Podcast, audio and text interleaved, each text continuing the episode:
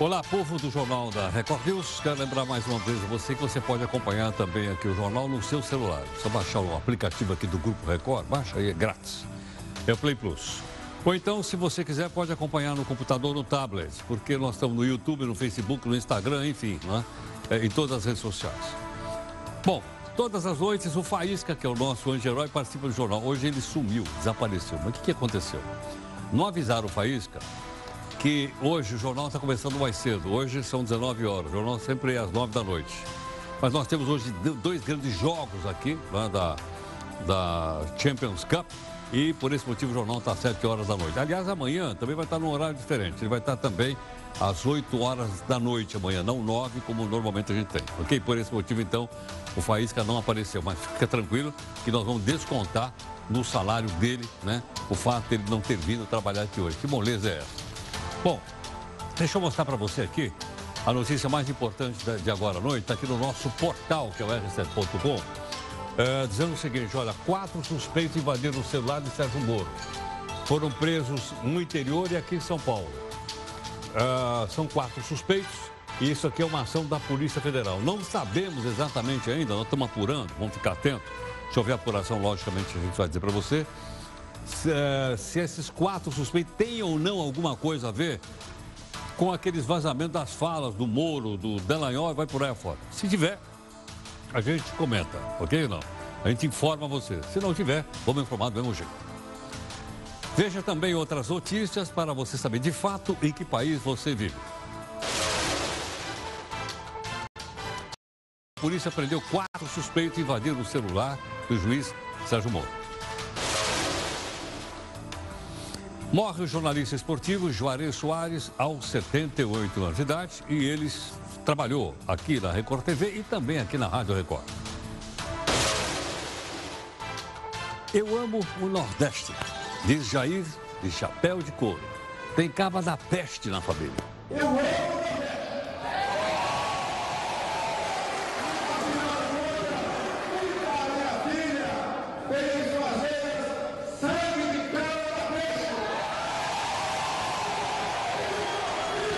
É, mas o governador da Bahia boicotou a inauguração do aeroporto em Vitória da Conquista.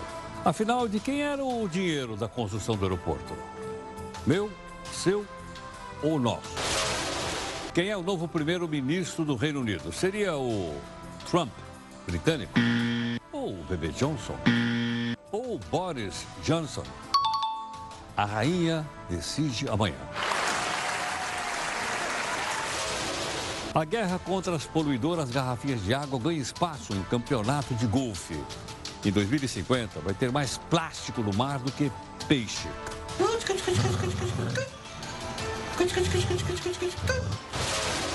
Veja aí a nossa imagem do dia. É um grupo de estudantes que cercam o Ministro da Educação e um restaurante em Alter Puxão, no Pará. Ué, brasileiro gosta de cultura? Que bom. Fila para ver a exposição da pintora Tarsila do Amaral no Museu de Arte aqui de São Paulo dura seis horas e é o maior público da história do MASP. Entre as principais obras está o Abapuru. Lembra dele ou não? Não vai confundir com o Irapuru. Na gaveta do Jornal da Record News. Afinal, quantos condenados cumprem pena em suas confortáveis mansões? Nós vamos fazer aqui um telão. Quanto é que um artista cobra por um post no Instagram? Se for a Kylie Jenner, é 1 milhão e 300 mil dólares. É o quê? Será que vale tudo isso? A maioria das pessoas não atende telefone e celular na rua. Sabe por quê? Porque temem ser roubados. Na sua opinião, isso é um problema apenas das grandes cidades ou é geral? Mande sua opinião aqui para mim através das redes sociais da Record News ou no Zap Zap 11 São Paulo 942-128-782. Exatamente há seis meses, a Venezuela tem dois presidentes, Maduro e Guaidó. E economia? A economia vai mal, obrigado. O PIB vai encolher 35%. Este Jornal da Record News em multiplataforma. Você acompanha aqui a gente com todas elas. Através delas você participa de três lives aqui e também cobra da gente a busca de isenção e a busca do interesse público.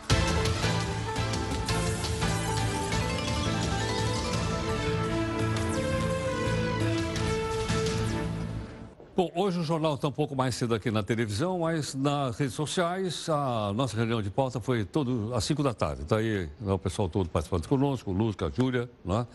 Ah, lá no nosso estúdio, que é no r7.com, que você está vendo aí. Para comunicar com a gente aqui, é melhor a hashtag JRNews, né? Fica mais fácil da gente poder uh, se comunicar. Nosso desafio de hoje é de um autor desconhecido dizendo que jornalismo é contar para uma parte da sociedade o que a outra parte está fazendo. Né? E, entre outras definições, existe essa aqui também, né?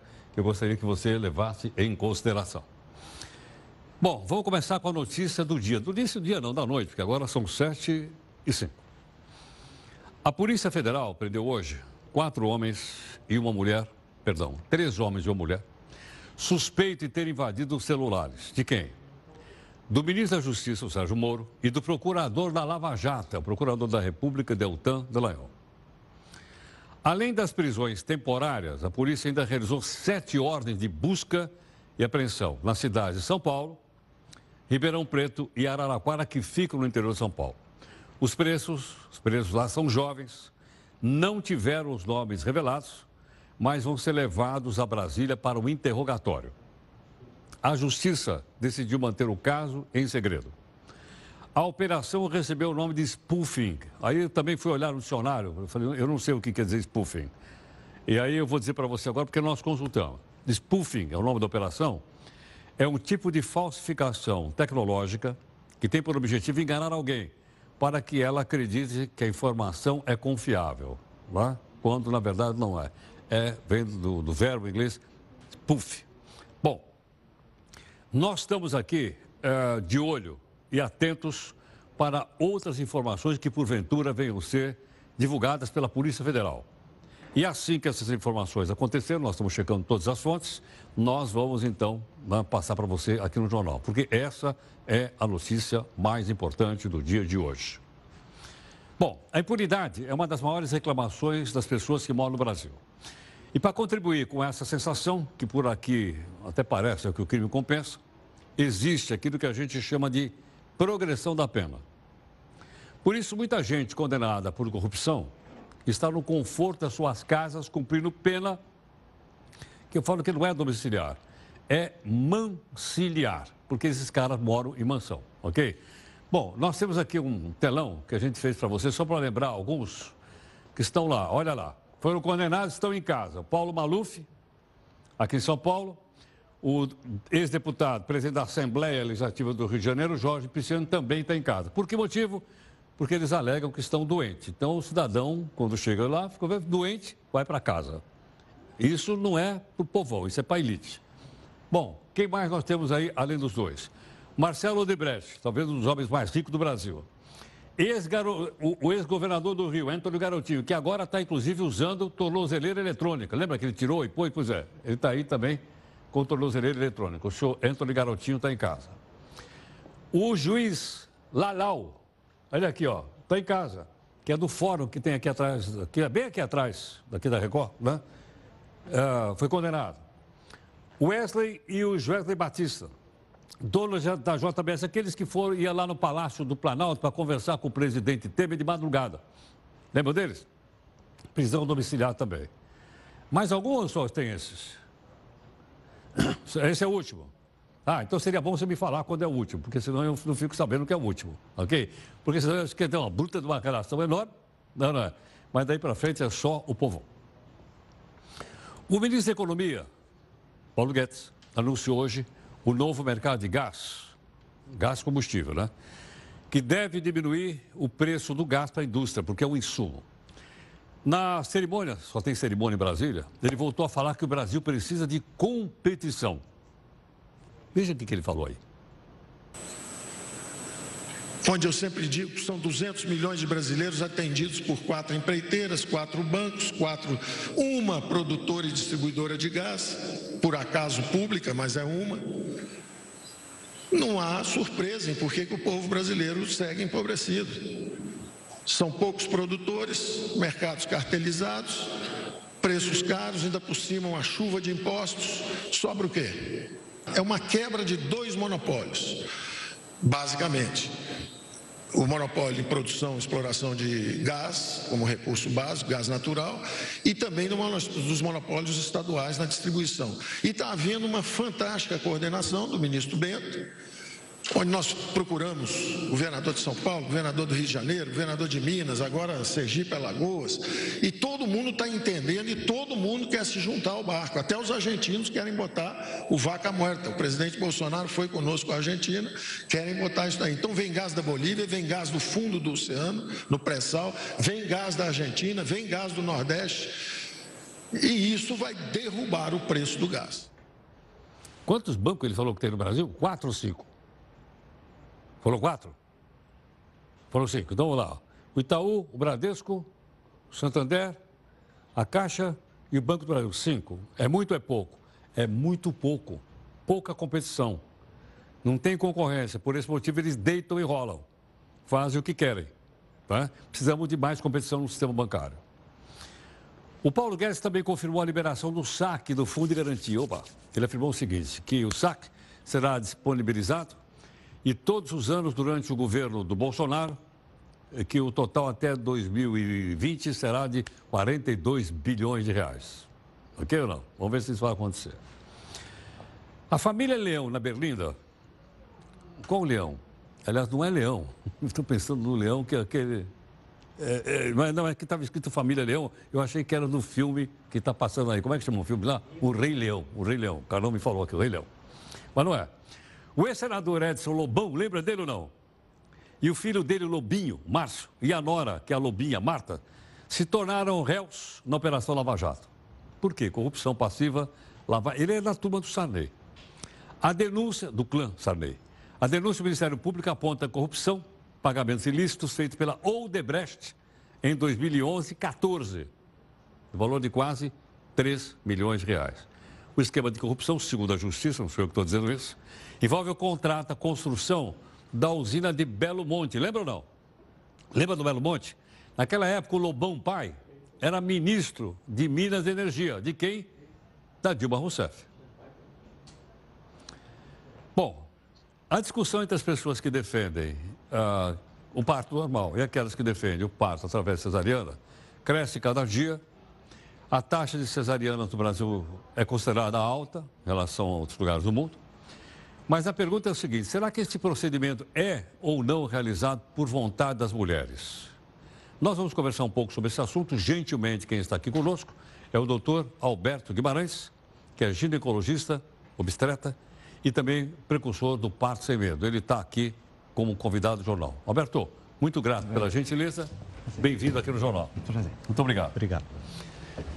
Alberto, é uma decisão da mulher? Não é uma decisão da mulher? Ela é induzida a um lado ou outro? Como é que é isso? É, na verdade, a, a via de parto, né, pensando normal ou cesariana, talvez não seja o ponto principal. E qual é o ponto né? principal? O principal, eu acho que é a distorção que foi criada em cima do nome parto normal, em cima das experiências das pessoas que já tiveram filhos, que de maneira geral, quando elas descrevem a experiência, é sempre tenebrosa, é assustadora, e ah, chegando a um ponto de onde se pensa parto normal como algo sempre ruim.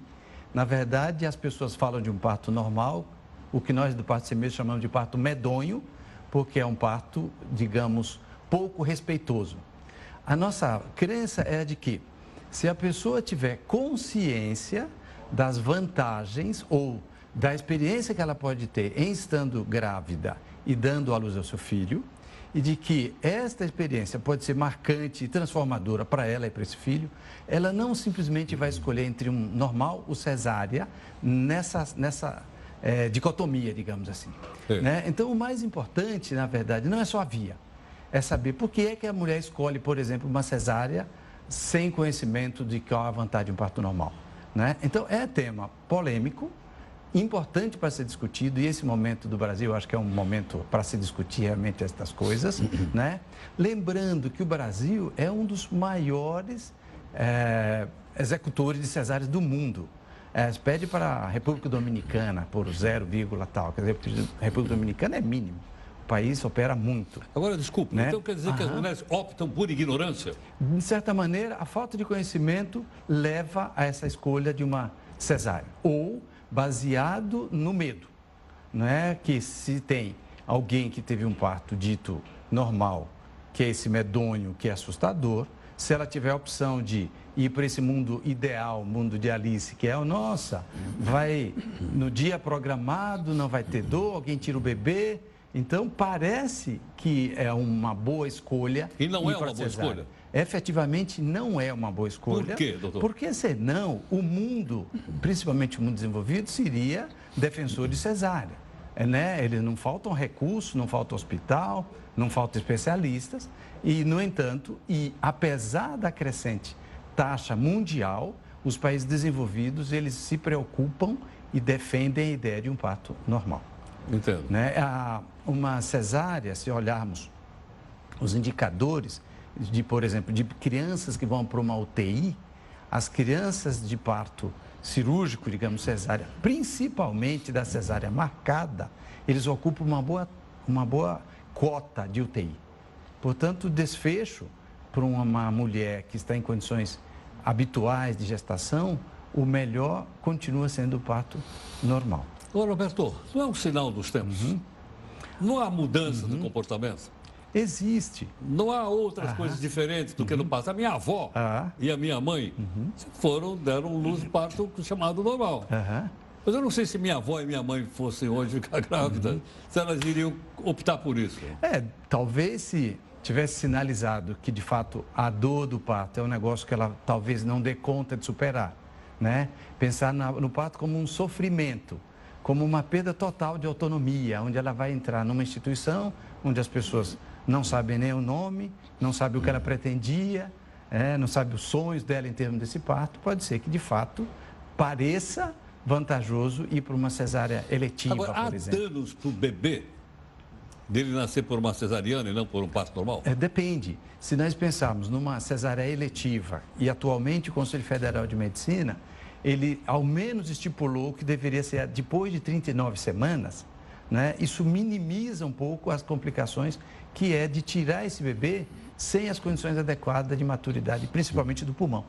Então, a cesárea dita banalizada, e veja, Heródoto. Desculpa, quem banalizou foram os seus colegas. E, na verdade, eu quem acho... Quem banalizou foram os seus colegas. Eu acho que essa banalização, ela ah. vem, so, não vem sozinha ela tem um indivíduo que fala, ah, que bom, já vamos marcar, já vamos resolver, vamos mas fazer... você está falando dos seus colegas. Estamos falando de uma São eles que marcam o parto. Eu diria que tem toda uma estrutura aí, tem todo ah, um, Mas quem é essa estrutura para eu saber, então? É, eu acho que você tem. São os planos de saúde, tem, são os hospitais? você tem hospitais, você tem o próprio interesse da questão da máquina de equipamentos, por exemplo, que é interessante. Que todo mundo ganha que dinheiro, se então. tenha, quer dizer, existe um grande negócio nisso.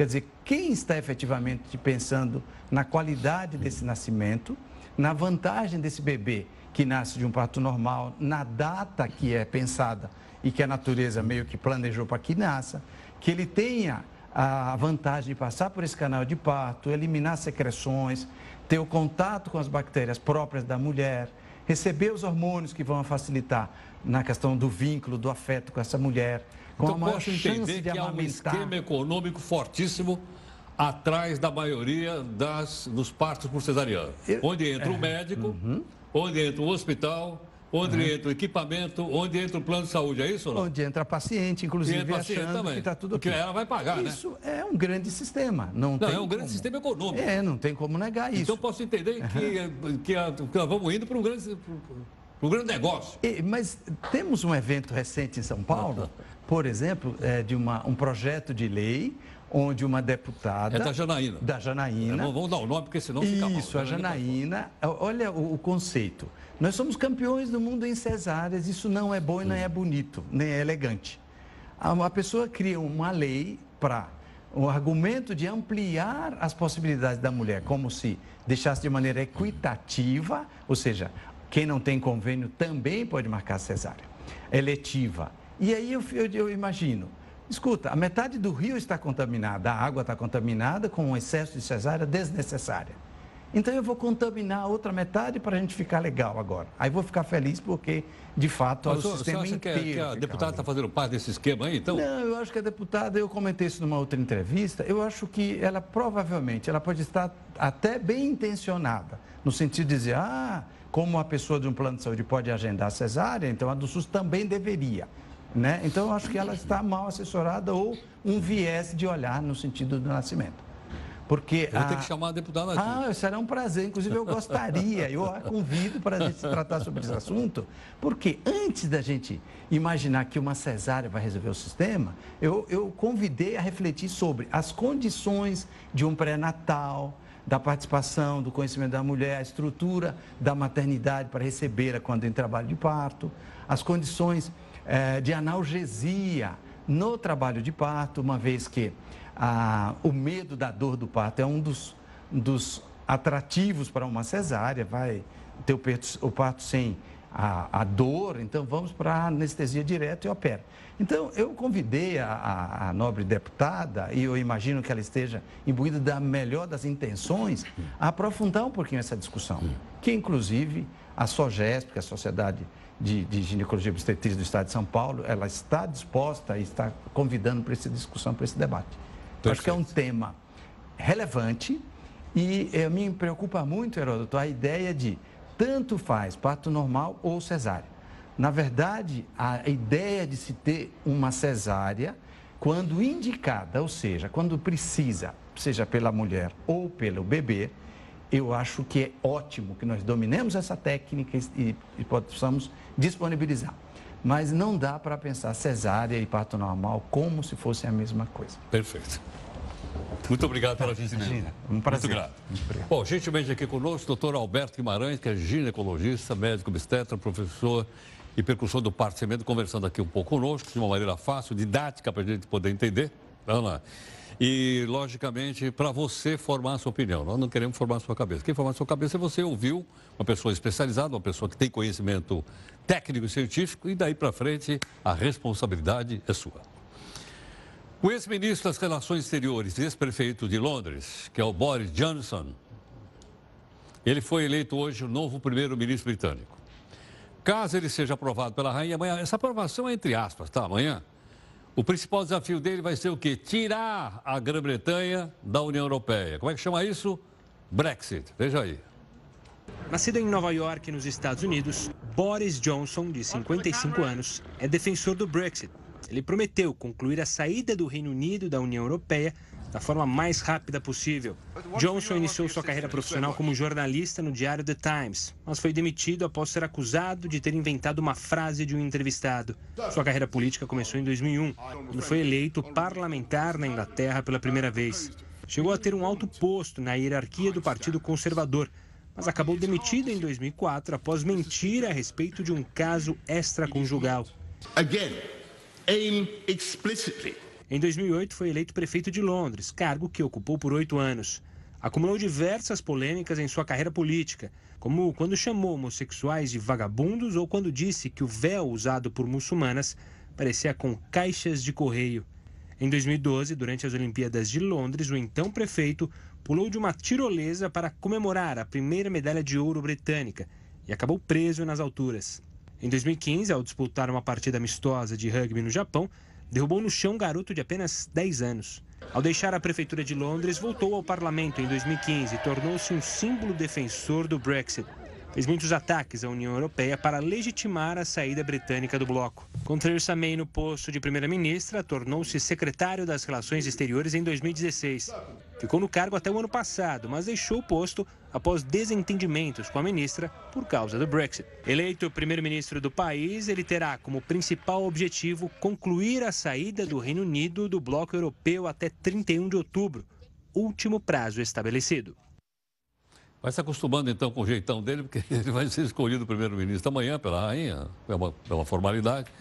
E aí duro vai ser a gente saber quem é o Trump e quem que é o Boris, porque eles estão com o mesmo shampoo, aquele shampoo amarelo que eles estão usando lá. Bom, vamos aqui à nossa primeira live aqui no nosso jornal hoje, com uma edição mais cedo, agora são 7 horas e 24 minutos e meio. Dá para colocar aquele númerozinho aqui, tá aí, ó, que é o nosso Zap Zap 11 São Paulo, para você fazer comentários aqui na nossa pergunta. Vamos lá.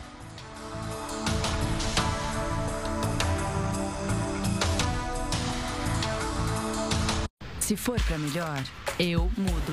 Lux mudou. Agora é Botanicals, com fragrâncias exclusivas e óleos hidroflorais extraídos da natureza. Mude sua experiência no banho. Lux agora é Lux Botanicals. Seu coração agora tem opção. Chegou Qualivita. Ela tem ômega 6 e é feita com óleos vegetais, assim como aquela outra que você já conhece há tanto tempo. A diferença é que a outra tem o sabor dela. E a Qualivita tem o inconfundível sabor de Quali. Seu coração vai agradecer qualquer uma das duas. Já seu paladar. Bom, aí é melhor perguntar para ele. Hum, chegou Qualivita, amiga do coração e gostosa como Quali. Chegou o novo Omo Roupas Finas e Delicadas. Todo o poder e cuidado de Omo para suas roupas durarem muito.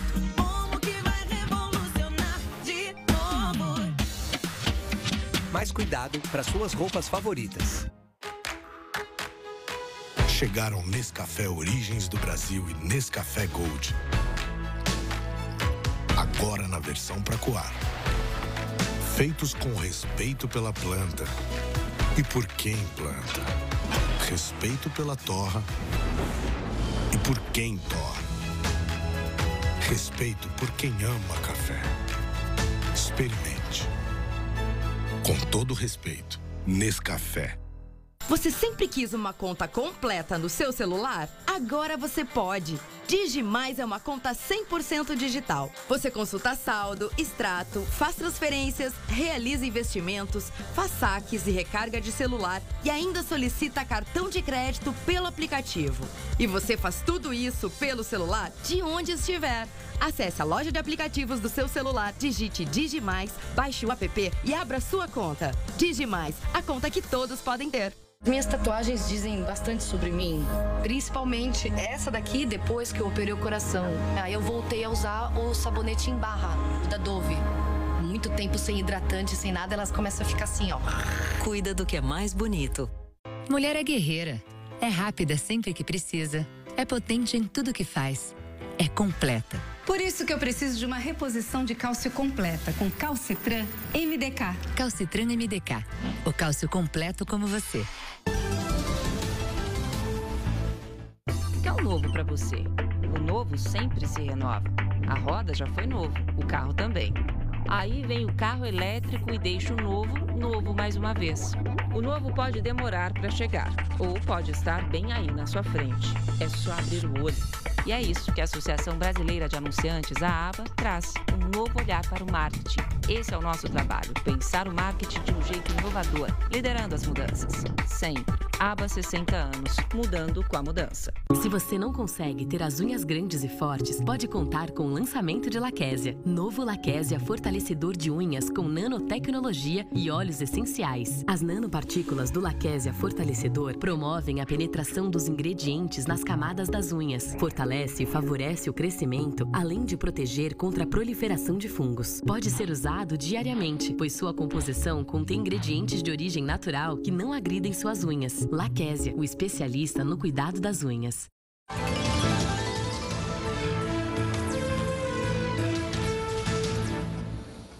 Bom, principal notícia do dia é a prisão de quatro pessoas suspeitas de invadir o celular do ministro Sérgio Moro e do procurador da Lava Jato, Deltão Delanhol.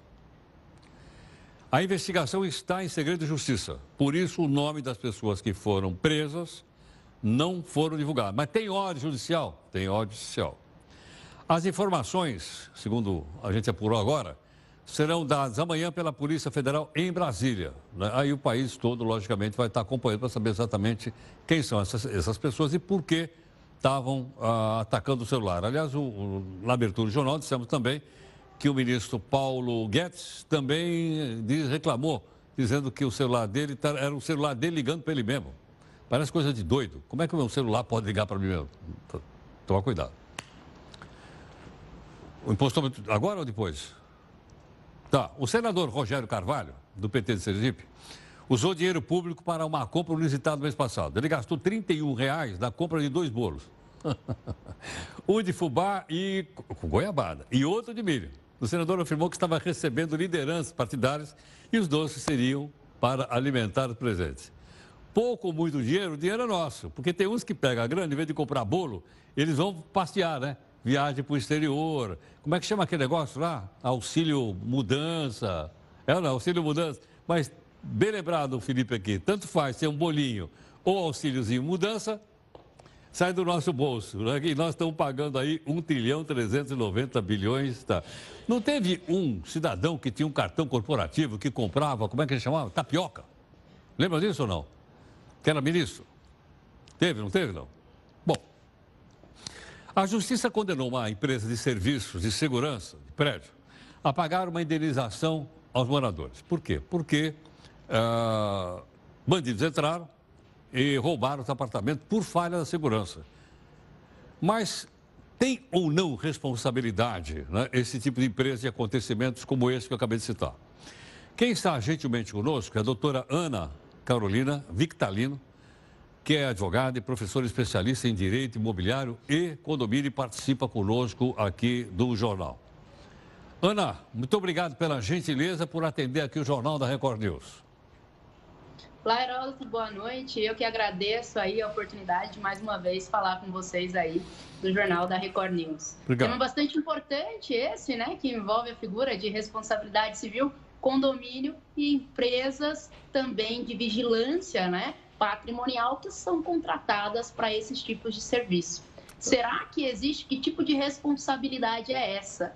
É engraçado que a gente quando fala em responsabilidade civil, nós precisamos ter aí três elementos que devem estar em conjunto. Estes três elementos se chamam ato ilícito, então significa que eu tenho que ter uma conduta que é fora da normalidade do que é lícito, é eu ter a figura nexo causal e o dano. O que, que significa isso? Veja só, se eu contratei uma empresa, tá?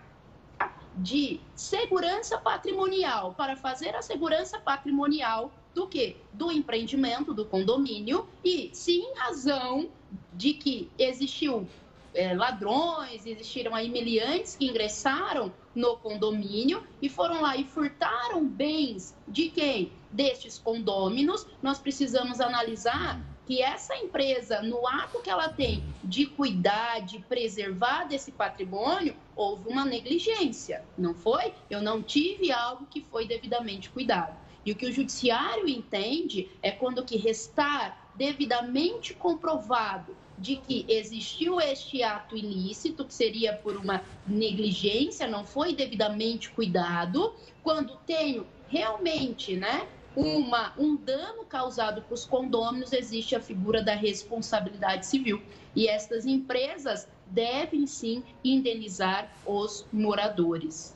Agora, Ana, isso acontece, numa hipótese, quando um condomínio terceiriza a segurança do prédio ou do, sei lá, do condomínio horizontal de casas.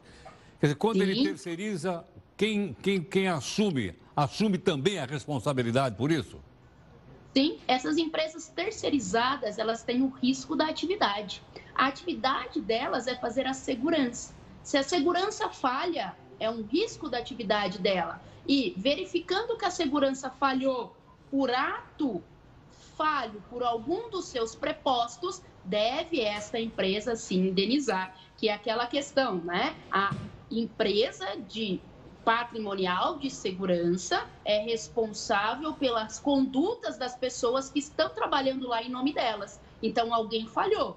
E se a empresa é específica para isso e houve falha de segurança, essa empresa responde. E também, Heródoto, é bem importante chamar a atenção que os condomínios, quando fazem esses contratos de terceirização para empresas de segurança, consta na convenção de condomínio que o condomínio isentará de qualquer responsabilidade. Então, para o morador mesmo, só resta ir atrás de quem? Destas empresas que assumiram esse serviço e que devem prestar esse serviço de forma extremamente satisfatória, porque é um serviço especializado. Agora, Ana, a empresa de segurança não pode alegar motivo de força maior? Não, os bandidos chegaram fortemente armados, renderam o pessoal da portaria e entraram no prédio. Por isso nós não somos responsáveis?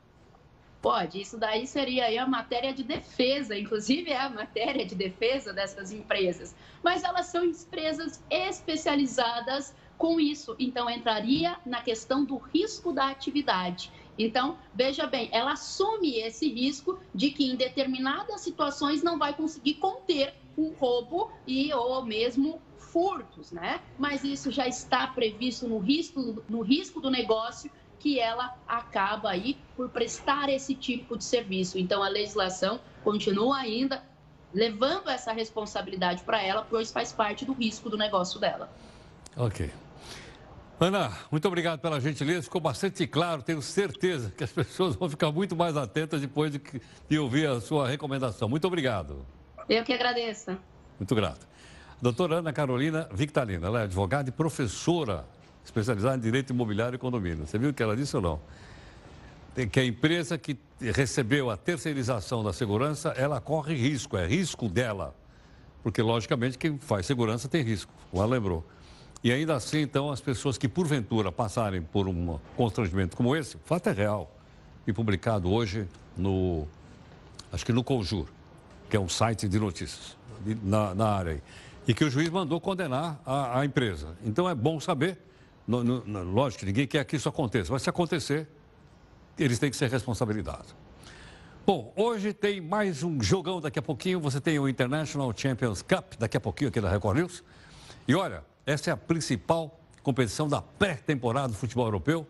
A partir das 8 da noite, logo depois aqui do jornal. E você vai encontrar nada mais, nada menos do que Real Madrid versus Arsenal. E o jogo entre o Bayern e o Milan em seguida. Ok? E é em seguida também do jornal aqui na Record News, que é a emissora oficial desse Champions Cup. E hoje, a partir das 8 da tem rodada dupla no maior torneio de futebol de pré-temporada do mundo. Real Madrid e Arsenal. Bayern de Munique e Milan. Ao vivo. Record News, emissora oficial da International Champions Cup. Bom, essa é a nossa segunda live. Nós estamos então perguntando aqui para você a respeito de assuntos cotidiano, né? coisa que todos nós aqui vivemos no dia a dia. Você ouviu agora há pouquinho a advogada conversar conosco sobre segurança de condomínio. Né? Condomínio pode ser tanto vertical como pode ser o condomínio de casa. Da responsabilidade da empresa, se porventura for terceirizado. Se for no condomínio, não. O condomínio é responsável.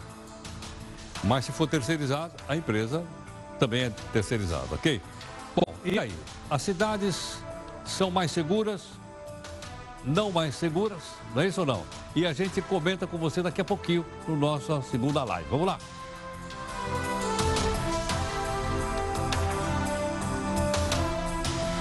Acho que todos nós, o Brasil inteiro foi pego de surpresa por uma ação agora durante a tarde, divulgada só agora à noite, da Polícia Federal.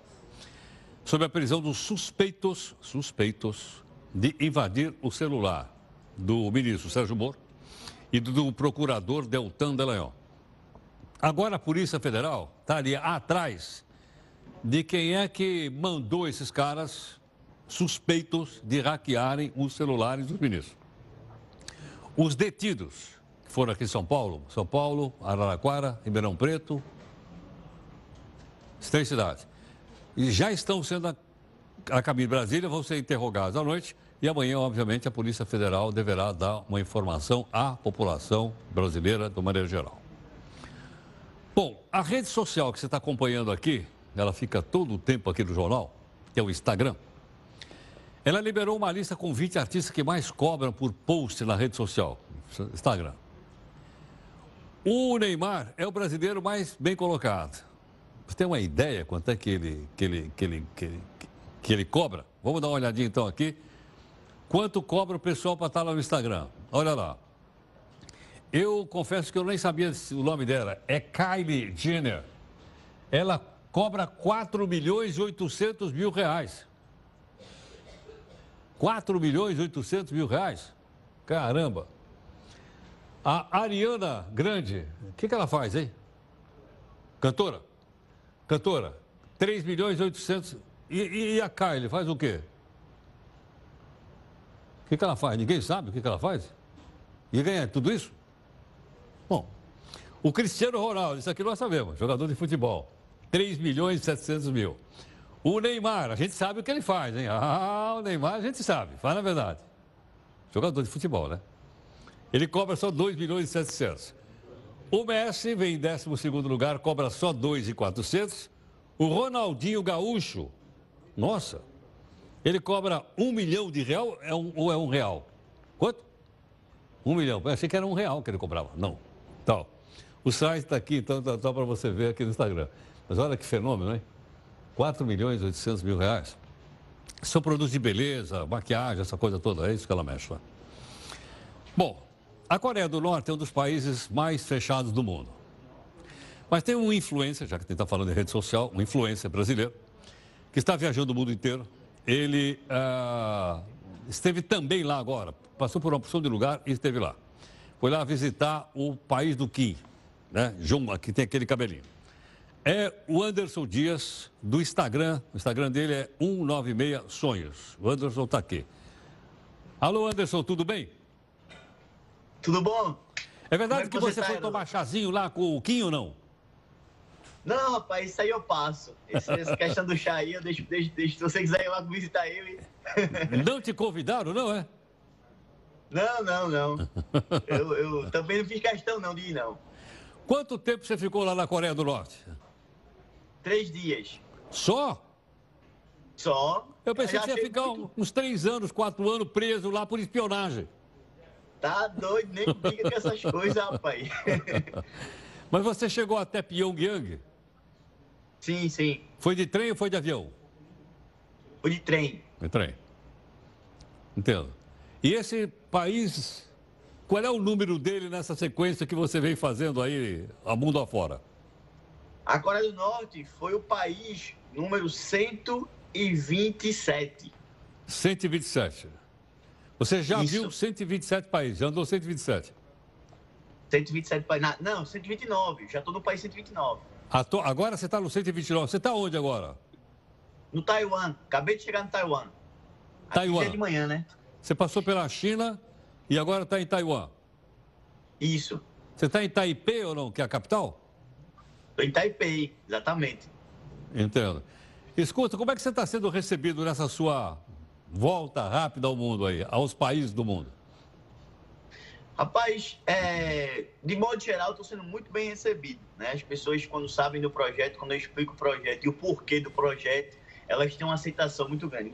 É, quando eu falo do projeto, aí o pessoal é, fala muito assim: ah, você passa pouco tempo nos países. E quando eu explico o propósito, aí as pessoas é, entendem e, e aceitam, né? Digamos assim. Há uma aceitação maior, mais pelo propósito do que pelo só por viajar. Anderson, de todos esses países, qual aquele que mais te impressionou? A gente está mostrando umas imagens que você mandou aqui para nós, da Coreia do Norte.